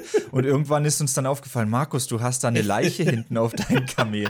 Vielleicht alarmiert das die Wachen, vielleicht. Vielleicht finden die das nicht so cool, wenn du die toten Kameraden herumträgst. Weil ja. ich habe den natürlich, der hatte in der Wüste einen Unfall und ich wollte den halt zu seinen Leuten zurückbringen und die haben mich einfach direkt verdächtigt. Das verstehe ich nicht. Ja. Ja. Das ist traurig. Okay. Das ist jetzt, jetzt die Frage. Wir sind jetzt bei einer Stunde. Die Frage ist jetzt, losen wir noch ein Thema auf, äh, aus oder, oder ähm, ergeben wir uns weiterhin unserem Rede- und Abdriftefluss? Weil äh, ich sehe es schon kommen, wir losen jetzt ein Thema aus und plötzlich ist der Podcast zwei Stunden lang. Ich würde sagen, ein Thema geht noch, oder? Okay. Äh, soll ich das gerade mal auslosen? Kannst du machen. Okay, ich habe. Ja, das ist ja lustig. Ähm. Was kommt jetzt? Na, also Arthur hatte neulich, ich, ich, ich, darf nicht mehr sagen, der Dude, der will, dass man ihn Arthur nennt der hatte äh, auf Instagram äh, ein Thema vorgeschlagen, was relativ aktuell ist. Und ich dachte so, hm, wenn wir das in das Themenpotpourri aufnehmen, kann es halt sein, dass das erst später ausgelost wird und dann gar nicht mehr so relevant ist. Aber jetzt ist das zufällig gerade das Thema geworden. Und zwar gibt es Personen im Umfeld, die an Verschwörungstheorien glauben oder die sich da so ein bisschen drin verlieren, weil es ja jetzt gerade diese äh, um Corona und so diese Verschwörungstheorien gibt, mit dass Bill Gates uns Mikrochips transplantieren will oder was weiß ich was und dass 5G Corona verbreitet und was weiß ich was. Und ähm, ja, ich glaube mal, es bezieht sich jetzt nicht nur auf solche Corona- ähm, ja, da draußen sind irgendwie Handwerker, die irgendwas machen. Richtig geil. Sägen, glaube ich. Ja, Markus, ich sehe gerade, wie Markus hier wegschleicht, um die Tür zuzumachen. Okay, warte. Dann sag ich jetzt auch was.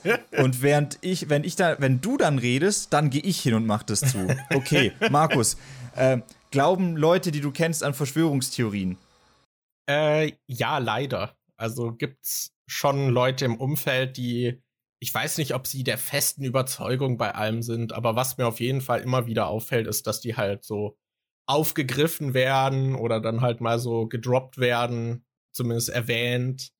Und das ist so, oh, vielleicht sollte man da mal drüber nachdenken, kann es sein und dass die dann oft halt auf derselben Stufe wie halt andere wissenschaftliche Fakten irgendwie halt behandelt werden und da bin ich dann halt meistens sehr schnell wieder raus, weil ich dann auch nicht weiß so richtig, wie damit umgehen. Gibt's, ja. gibt's bei dir welche? Ähm, spontan fallen mir gerade keine Beispiele ein, bei denen jemand wirklich sowas angesprochen hat, aber ich habe einige Leute, bei denen ich mir durchaus vorstellen kann, dass sie an sowas glauben würden. Okay. Ist das eine Verschwörungstheorie von dir, dass du Leute hast, die daran glauben, allein von der Wahrnehmung von ihnen, die du hast. Äh, also ich kenne halt Leute, die davor schon sehr fragwürdige Meinungen hatten und wo sich halt irgendwie so herauskristallisiert, dass die nicht so der Fan von Informationen sind. nicht und so der Fan von Informationen. und äh, dass denen dann halt, äh, ähm, ich kenne halt auch viele, äh, oder gerade aus meiner Heimat kenne ich halt viele Leute, die einfach halt die Bildzeitung lesen. Und mhm. das ist ja schon, finde ich, äh, wenn du die Bildzeitung kaufst, denkst du ja irgendwie, das, was da drin steht, interessiert mich. Das äh, nehme ich irgendwie für. Mir fällt kein Grund ein, die Bildzeitung regelmäßig zu kaufen, wenn du nicht irgendwie an das, was da drin steht, auch glaubst. Ja. Ja. Und die, äh, äh die haben ja jeden Tag irgendwie so eine verschwörungsähnliche Scheiße irgendwie drin. Und äh, also Deshalb von den Leuten, wo ich weiß, dass die die Bildzeitung regelmäßig kaufen, könnte ich mir schon auch vorstellen, dass die auf so Verschwörungstheorie-Zeug reinfallen. Ja, also ich habe auf jeden Fall auch in der Familie halt Leute, wo ich merke, dass die auch sehr anfällig für anekdotische Beispiele sind. Also dass eine Person ihnen halt erzählt hat, wie das bei ihr war oder sowas. Und das wird dann auch irgendwie oft als Beispiel genommen, ohne jetzt mal das Gesamtbild so zu betrachten. Und dass da dann halt auch so eine Nähe zum Beispiel zu so äh, halt hier zu diesen in Anführungszeichen Arzneimitteln ist irgendwie Homöopathie und so Kram. Und dass da sich halt immer irgendwie angenähert wird oder ja, halt auch so Verschwörungskram dann halt immer mal wieder erwähnt wird und so. Ich finde es immer schwer, damit umzugehen. Ich habe zum Beispiel auch mit meiner Mom eine Diskussion gemacht, äh, gehabt, weil sie halt meinte, dass sie nicht an den menschengemachten Klimawandel glaubt. Und ich dann so, puh, okay, lass uns darüber reden. und da hat sie dann halt auch nicht so akzeptiert irgendwie, weil ich halt meinte, dass die Wissenschaft sich da recht einig ist, dass der Klimawandel menschengemacht ist und auch fatale Folgen haben wird. Und sie meinte dann, nee, ist, ist, ist es sich nicht. und ja, also es, es gibt natürlich auch Wissenschaftler, die halt sagen, das ist nicht so. Aber es ist doch ein recht großer Konsens da, dass das ein Problem ist. Und ich habe dann halt keine Ahnung, wie ich sie davon überzeugen soll, wenn das nicht ausreicht, ihr das zu präsentieren. Ja, ähm, wir hatten auch ähm, letztes Jahr den Fall, also wir haben ja, meine Eltern haben ja Ziegen und äh, eine Bekannte von meinen Eltern, die ist Tierheilpraktikerin und hat so eine Praxis und die macht halt viel mit äh, Homöopathie. Ich glaube fast nur mit Homöopathie. Und äh, äh, eine Ziege, die wir hatten, war halt irgendwie krank und äh, hat nicht mehr wirklich gegessen und sah ziemlich schlimm aus und äh, meine Mom hat sich dann halt an die Tierheilpraktikerin gewendet, weil das halt eine Bekannte von uns ist und die, meine Mom hat dann, also Anni und ich saßen dann so da und meine Mom hat uns erklärt, wie die das irgendwie macht. Und die macht es halt irgendwie so, dass sie mit einer Wünschelrute oder so irgendwie bestimmt, was für Globuli sie der Ziege geben muss oder so. Oh, cool. Irgend, das war irgendwas so richtig abstruses, weirdes, wo ich mir schon dachte, oh. Und man hat auch wirklich gemerkt, wie Ani und ich einfach nur saßen, oh, okay, ja. und dann so, und dann ist so, Mama, und daran glaubst du also, dass die mit so einem Stöckchen hier guckt, was die für Globuli nehmen muss und dann, dann wird die Ziege wieder gesund. Plot-Twist, die Ziege ist dann gestorben. Also das hat nichts gebracht, dass sie diese Globuli bekommen hat. Die ist einfach gestorben dann. Die musste dann, glaube ich, eingeschläfert werden, weil die zu starke Schmerzen hatte oder so. Also oh. das ist dann halt, das ist dann halt irgendwie auch immer komisch, weil die halt eine bessere Freundin von der Familie ist und die ist dann halt auch immer wieder mal bei irgendwelchen Grillfesten oder so da und dann äh, ist es immer so, dann hoffe ich einfach, dass das Thema nicht aufkommt, weil äh, ich glaube da halt überhaupt nicht dran. Und das ist aber, äh, aber man will halt auch nicht unnötig irgendwie Beef anfangen oder so. Und das ist, finde ich, immer ein bisschen schwierig, damit umzugehen. Vor allem äh, dann in der Situation, dass meine Mom irgendwie ähm, halt sehr an dieser Ziege hängt und dann äh, geht es darum, dass die äh, gerade im Sterben liegt oder so und die hat halt die Hoffnung, dass dieses Globuli-Zeug hilft und gleichzeitig, einerseits willst du ihr sagen, nee, das bringt nichts, aber gleichzeitig willst du ihr halt auch nicht die Hoffnung nehmen. Das ist halt irgendwie so weird. Da, äh, schwierig damit umzugehen. Ja, ja, gerade das mit der Hoffnung nehmen und so ist halt irgendwie, ich weiß, das ist ja. halt auch, wenn man jetzt irgendwie jemand aus der Familie erzählen würde, so er impft seine Kinder nicht, weil es nicht gut wäre, dann würde ich halt auch irgendwie erstmal ausrasten, so ein bisschen. Weil es halt auch immer so, es ist für alle im Umkreis dann so gefährlich. Das, ja, Oh, oh, mir ist gerade, äh, ich muss mich korrigieren. Die hat es nicht mit einer Wünschelroute gemacht. Das ist mir gerade wieder eingefallen. Die hat es ausgependelt. Also, ich wollte ich so wollt gerade so sagen, so mit dem Pendel soll. ja. Ja, ich glaube, die hat es ausgependelt, glaube ich. Natürlich hat sie. Und das. Und es ist halt so weird, äh, weil es so fucking gefährlich ist. Man sieht halt auch immer wieder auf, äh, auf Twitter, habe ich ab und zu mal solche Berichte gelesen, dass zum Beispiel ähm, eine Mutter äh, das Kind ins Krankenhaus gebracht hat und äh, die Ärzte haben dazu geraten, irgendwie ein bestimmtes Medikament zu geben oder so. Und die Mutter wollte das aber nicht, weil sie stattdessen was Homöopathisches probieren wollte. Und im Endeffekt kam es dann so raus, dass das Kind irgendwie einen Bakterienbefall oder sowas hatte und jetzt fast blind ist und nichts mehr sehen kann. Und wenn man ihm vorher die Medikamente gegeben hätte, wäre das halt nicht passiert. Das heißt, die Mutter hat ihr eigenes Kind erblinden lassen, weil sie dachte, nee, ich höre lieber auf Homöopathie, statt dass ich auf das höre, was der Arzt sagt. Und das ist halt einfach so scheiße, dass du dann einfach das Leben von anderen Leuten und die Gesundheit von anderen Leuten gefährdest, weil du äh, denkst, dass die Homöopathie da mehr bringt als die äh, erwiesenen, erforschten Sachen, die äh, Ärzte und Wissenschaftler wissen, weil man da jahrelang dran geforscht hat und äh, weiß, dass das halt so funktioniert. Ja, das ist halt, dass man dann das halt auf dieselbe Stufe wie halt irgendwas Anekdotisches im Umkreis. So, ja, meiner Freundin hat das voll geholfen. So, die ist ja. geheilt dadurch. Also, ja, okay, ist cool, dass das bei der funktioniert hat. Das heißt aber nicht, dass es bei uns allen funktioniert wird.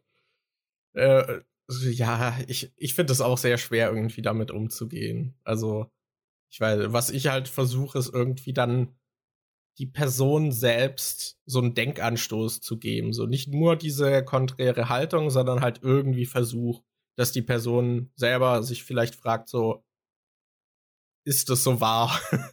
Oder ja, ich, ich finde gerade Verschwörungstheorien sind halt oft auch so schlimm, weil sie halt sich, sie nehmen irgendwas, was im Kern plausibel oder verwandt oder irgendwie bekannt klingt und dann denkt man so, ah ja, es könnte sein. Aber da ist dann immer noch dieser Schwall an Bullshit, der einfach dranhängt. Und gerade bei so Weltverschwörungen bin ich halt immer direkt raus, weil ich mich dann so frage, so, also du willst mir jetzt erzählen, dass alle Personen länderübergreifend da zusammenarbeiten und das der ganzen Welt verheimlichen, aber es sind halt trotzdem super viele Leute involviert und das ist noch nie nach draußen gedrungen, außer dann zu Attila Hildmann. also das ist plausibel. Das, das dann halt auch immer, das sind dann immer irgendwie so shady Personen, die dann halt plötzlich die Wahrheit haben und du kannst halt auch nicht dagegen argumentieren, weil natürlich alle Quellen, die das Gegenteil halt irgendwie beweisen würden, sind nicht vertrauenswürdig, weil sie ja Teil dieser Verschwörung sind und äh, Lügen verbreiten und du kannst da halt auch nicht wirklich drauf argumentieren. Aber ich finde es halt immer direkt so unplausibel, wenn es halt so ein großer Zusammenhang ist, der irgendwas verheimlichen soll oder so. Ja, ich finde es auch manchmal richtig, ich finde es immer schwierig, wenn es dann irgendwie solche Promis oder so betrifft, die man halt selber zum Beispiel auch eigentlich mag. Da fällt mir zum Beispiel ein, dass äh, Juju hat ja letztes oder vorletztes letztes Jahr, glaube ich, ihr Album rausgebracht mhm. und das fand ich eigentlich ganz cool, aber da ist ein Song dabei, den sie zusammen mit Xavier Naidoo gemacht hat und den skippe ich immer, den mag ich einfach nicht, den Song. Und äh, Xavier Naidoo hat sich ja auch die letzten Jahre immer wieder schon problematisch geäußert und vor allem jetzt äh, aktuell ist er ja auch wieder so mega am Verschwörungstheorien verbreiten und so. Und da fand ich halt komisch, warum sie dann Xavier Naidoo trotz alledem ins Album, äh, also äh, gefragt hat, ob der einen Song mit ihr machen will. Nicht nur und ins Album mit diesem Song, sondern ich finde sogar, der Text kann sich halt als Dog Whistle lesen. So. Ja, er singt ja die ganze Zeit dieses Ich will frei sein und was weiß ich was, das ist irgendwie, äh, hat einen sehr faden Beigeschmack bei mir hinterlassen. Ja. Und äh, als dann dieses Corona-Zeug, ich glaube, es war, als das Corona-Zeug losging, hatte Juju in ihrer Story auch mal irgendwie so einen Post von irgendeinem Verschwörungstheoretiker äh, oder war es Xavier Naidoo oder so. Irgendwas hat sie auf jeden Fall gepostet, wo jeder so, äh, wo jemand so Fragen gestellt hat, so. Ähm, so wie Uiso das in seinem Pressevideo meinte, dass er so keine wirklichen Aussagen trifft, sondern ein Fragezeichen dahinter macht, weil dann hat er ja nicht wirklich was Falsches behauptet, sondern er hat ja nur mal kritische Fragen gestellt.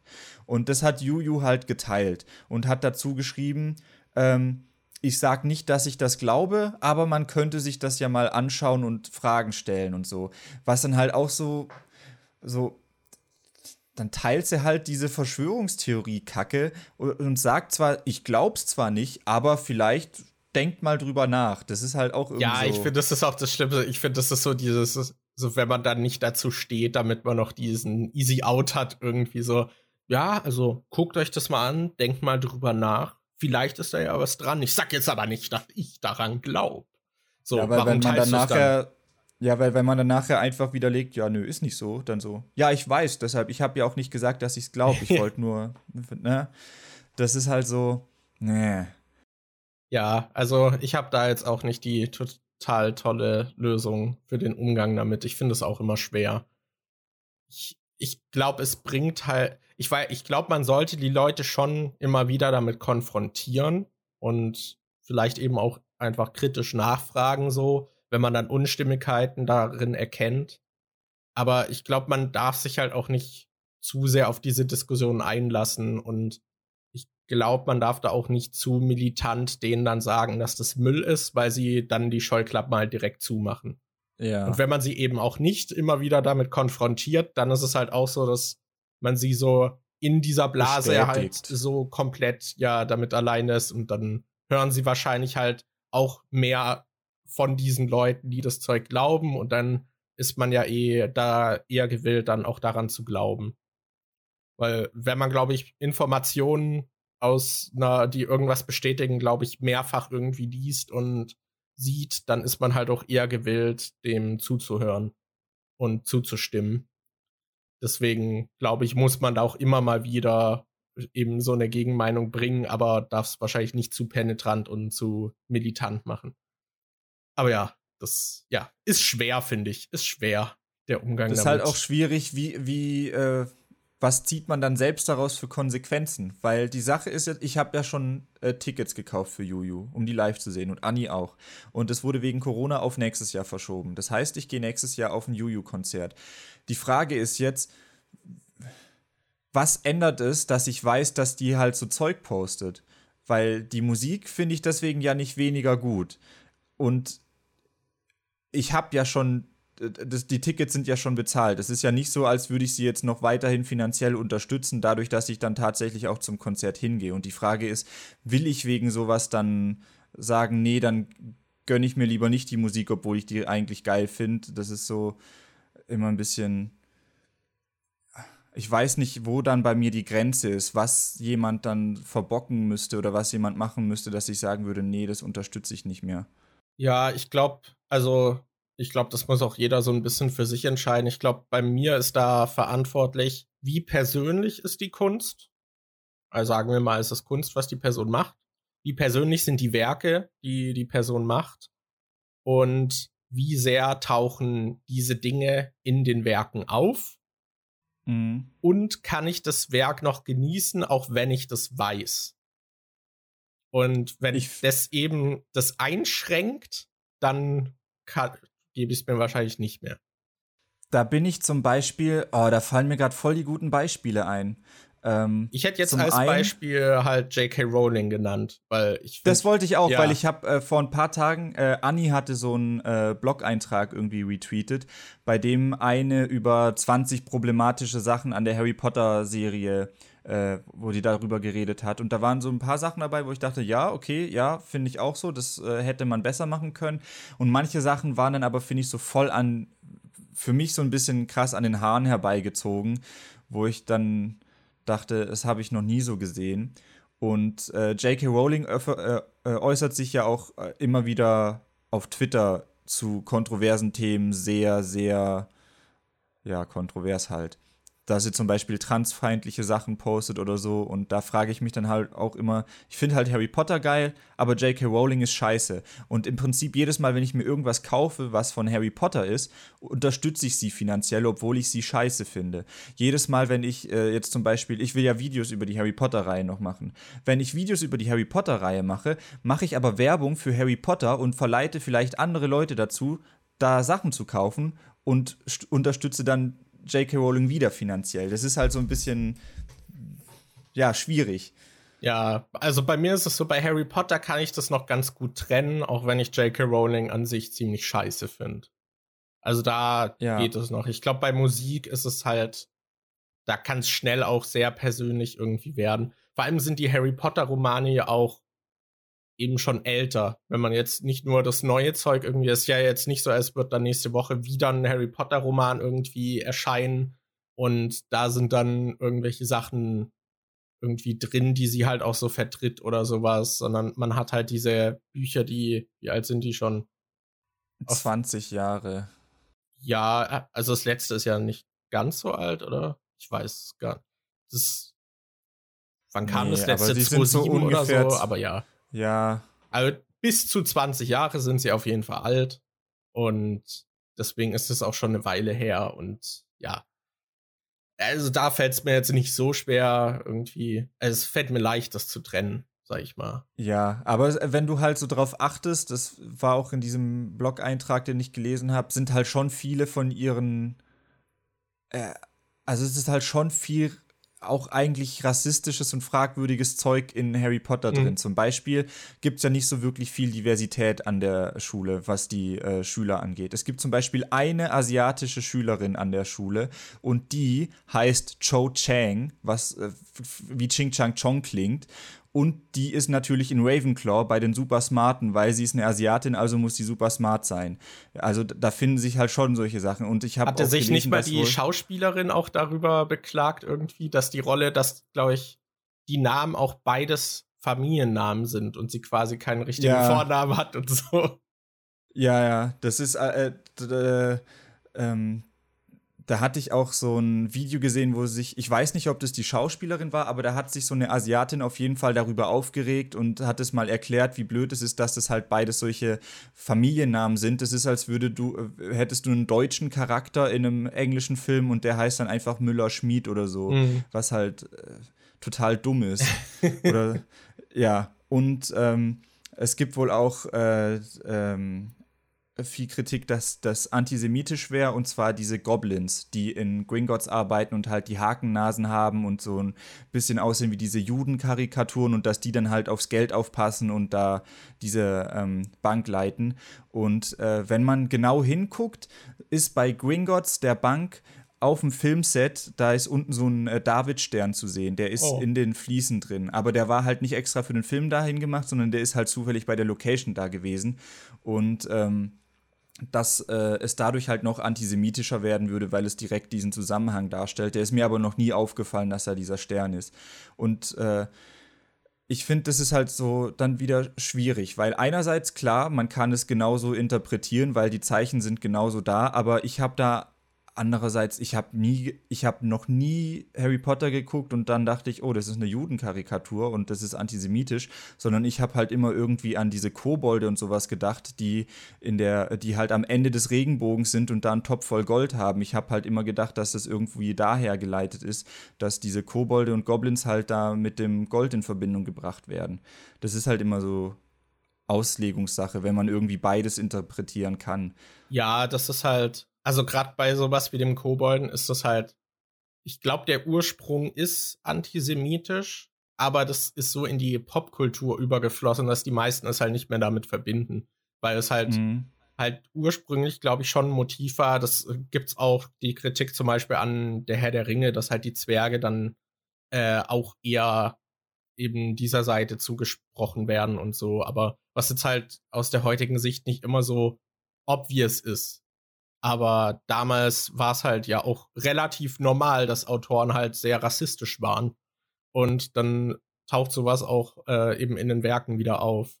Deswegen, ich weiß jetzt nicht, ob J.K. Rowling das, ich finde, das ist dann halt schwer zu sagen, ob sie das bewusst so gemacht hat oder ob es halt ein Motiv ist, was sie aufgegriffen hat, was diesen Ursprung hat. Und ja, ja das finde ich dann halt auch schwer. Ja auch ich glaube, da gibt es aber Problematiken, die wahrscheinlich offensichtlicher sind, die man kritisieren kann. Das stelle ich mir halt auch so total schwierig vor, weil wenn du jetzt alleine irgendwie dich hinsetzt und du schreibst eine Geschichte, dann bringst du ja auch sehr viel aus deinem eigenen, aus deinen eigenen Erfahrungen mit rein. Und wenn du nun mal auf eine bestimmte Art und Weise aufgewachsen bist, dann wirst du wahrscheinlich halt auch eine bestimmte Art und Weise haben, also bestimmte Erfahrungen haben, die du dann eher reinbringst oder so. Wenn du jetzt zum Beispiel, keine Ahnung, ich bin in einem Dorf aufgewachsen und ich glaube, ich habe äh, in meiner Jugendphase über, glaube ich, einen Schwarzen gesehen. Wir hatten auf dem Gymnasium, glaube ich, einen schwarzen ich glaub, Schüler. Zwei. Und sonst habe ich. Okay, dann vielleicht zwei. Ich kenne mich, ich kann mich aber nur an den einen erinnern, mhm. der bei uns in der Stufe war. Das heißt, wenn ich jetzt äh, da äh, nach der Schule angefangen hätte, eine Geschichte zu schreiben oder so, dann hätte ich wahrscheinlich auch aus meinem Erfahrungsschatz gezogen und hätte dann wahrscheinlich eher weiße Charaktere gemacht. Oder äh, ich weiß nicht, ob du dir beim Ges äh, Geschichte schreiben dann was du da für einen Fokus legst. Wenn du jetzt eine gewisse Ge Geschichte vor dem Kopf hast und du die erzählen willst, ob du dann gleichzeitig auch noch Gedanken dir darüber machst, wie, okay, aber wie kann ich da jetzt so viel Diversität wie möglich reinbringen? Ich finde, Hogwarts ist schon ein Thema, wo man das gut hätte machen können. Ich finde, die Harry Potter-Reihe ist eigentlich perfekt dafür geeignet, Diversität reinzubringen, weil du halt äh, viele Schu äh, Schüler hast. Du hast dann auch die Möglichkeit, viele ausländische reinzumachen. Und gerade im sechsten Teil, wo es dann um die ganzen Romanzen und den Shit geht, hätte man halt easy, auch ohne dass die Geschichte darunter gelitten hat, auch mal eine homosexuelle Beziehung oder sowas reinbringen können. Also bei Harry Potter ist halt eigentlich, das ist eigentlich wie dafür gemacht, um solche Themen gut einbauen zu können, ohne dass die Geschichte darunter leidet. Aber die Frage ist jetzt, muss man sie dafür jetzt kritisieren, dass sie das halt, dass diese, sie die Chance nicht genutzt hat, weil sie vielleicht aus ihrem eigenen Erfahrungsschatz gezogen hat. Ja, ich meine, ich meine, kritisieren kann man immer. Ich glaube, man muss dann halt nur gewichten, wie, also muss halt selbst dann gewichten, wie wichtig einem bestimmte Dinge sind. Ja. Und ich schätze mal, also bei J.K. Rowling hat man ja noch dieses Sonderbeispiel, weil sie halt im Nachhinein dann so viel da immer so noch an ihren Werke so, ja, eigentlich wurde Hermine nie als weiß geschrieben. Die, die könnte ja auch schwarz sein. Und dass sie dann so im Nachhinein immer so Sachen irgendwie äußert, so, eigentlich bin ich voll woke, aber in meinen Werken kann man das nicht rauslesen. so, ja. das ist halt irgendwie so merkwürdig. Ich schätze halt mal, wenn sie jetzt noch mal was schreiben würde, würde es auch deutlich anders aussehen, aber ja, ich meine, ja, keine Ahnung. ich glaube, ja, im Fall von J.K. Rowling ist Death of the Author äh, ganz gut anzuwenden. Sollen wir das Thema abschließen oder willst du noch was zu sagen? Ähm, bevor du J.K. Rowling gesagt hast, wollte ich noch als Beispiel, weil du halt da auch über die Musik geredet hast, äh, wollte ich noch als Beispiel sowas wie Freiwild nennen. Mhm. Weil äh, Freiwild wird ja ständig assoziiert mit, das eine äh, Recht, die sind rechtsgesinnt und äh, Nazis hören die Musik und so. Und ich habe noch nie wirklich Freiwild Musik gehört aber ich kenne Leute, die freiwillig hören. Mhm. Und äh, ich weiß, also die, ich habe, so was ich mal von Texten von denen gehört habe, klingt schon oft sehr patriotisch, aber ich, ich finde es dann, da, da bin ich jetzt auch nicht gut genug über die Band informiert, ob die sich schon mal öffentlich gegen rechts positioniert haben oder so, oder wie, was die genau für Texte haben oder so. Aber dadurch, dass man halt dann in den Nachrichten und Pipapo, wo ständig hört, dass die so rechts sein sollen, hat sich das auch irgendwo in meinem Kopf festgefressen. Mhm. Und dann bin ich deswegen schon weniger geneigt dazu, mir die mal richtig anzuhören oder mich damit zu beschäftigen. Und das wäre halt auch so ein Thema, wenn die jetzt wirklich rechts sein sollten, würde ich mir die Musik halt nicht anhören. Aber äh, wo, Wobei das da schon wieder so ähnlich ist wie bei Rammstein, weil bei Rammstein wird ja auch oft gesagt, äh, die seien irgendwie rechts oder so, aber die beziehen sich dann, äh, und die machen ja auch immer wieder so kontroverses Zeug. Aber wenn man dann so das mal genau analysiert oder die, die beziehen ja trotzdem dann auch mal Stellung und sagen, nee, wir sind nicht rechts und so. Das, das, das, das ist alles immer, finde ich, total schwierig. Ob man, wie man da die Musik vom Künstler trennt oder halt die Kunst vom Künstler trennt und dann durchzublicken und ja. Ja, also bei Freiwild ist es bei mir auch ähnlich. Ich habe die nie so richtig gehört. Ich kenne Leute, die die gerne hören. Irgendwie, aber ja, ich hatte auch halt ein paar Songs irgendwie mal gehört die dann halt ja auch halt recht patriotisch oder halt so diese Heimat, Heimatstolz und so irgendwie vorhanden ist und der da verbaut wird, aber ich habe mich da auch nie so richtig mit der, ja, damit auseinandergesetzt und man nimmt eben dann dadurch, dass man halt immer hört, dass die eben so dieses halt so nah da an den Rechten sind, auch man nimmt dann automatisch so Abstand. So, warum sollte ich mich damit jetzt auseinandersetzen, wenn ich das schon die ganze Zeit höre? wenn ich auch stattdessen irgendwie mich mit einem anderen Künstler auseinandersetzen könnte. Ist es nicht bei den bösen Onkels ähnlich oder war das da nicht sogar noch krasser, dass die irgendwie verbotene Konzerte gegeben haben? Ja, also bei denen war es auf jeden Fall. Also in der Vergangenheit waren die obviously rechts, was die teilweise gemacht haben.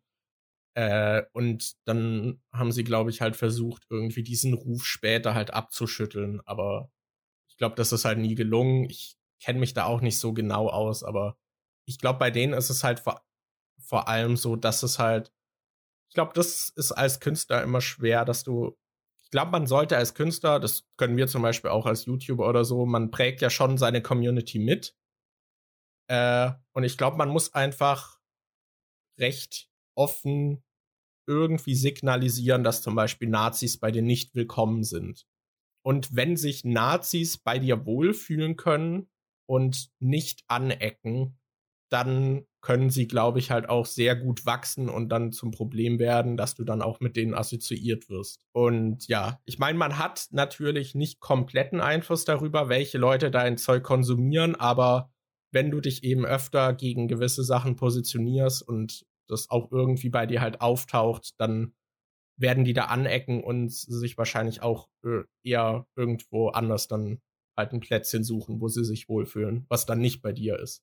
Und ich glaube, bei den bösen Onkels ist es halt so, dass man auch sehr gut als rechte Person die Musik genießen kann. Jetzt muss ich mich nach dem Podcast erstmal mit Freiwild und den Onkels auseinandersetzen und äh, für mich selbst herausfinden, wie rechts die dann tatsächlich sind und wie stark sie sich davon distanzieren, dass man sie als rechts einordnet.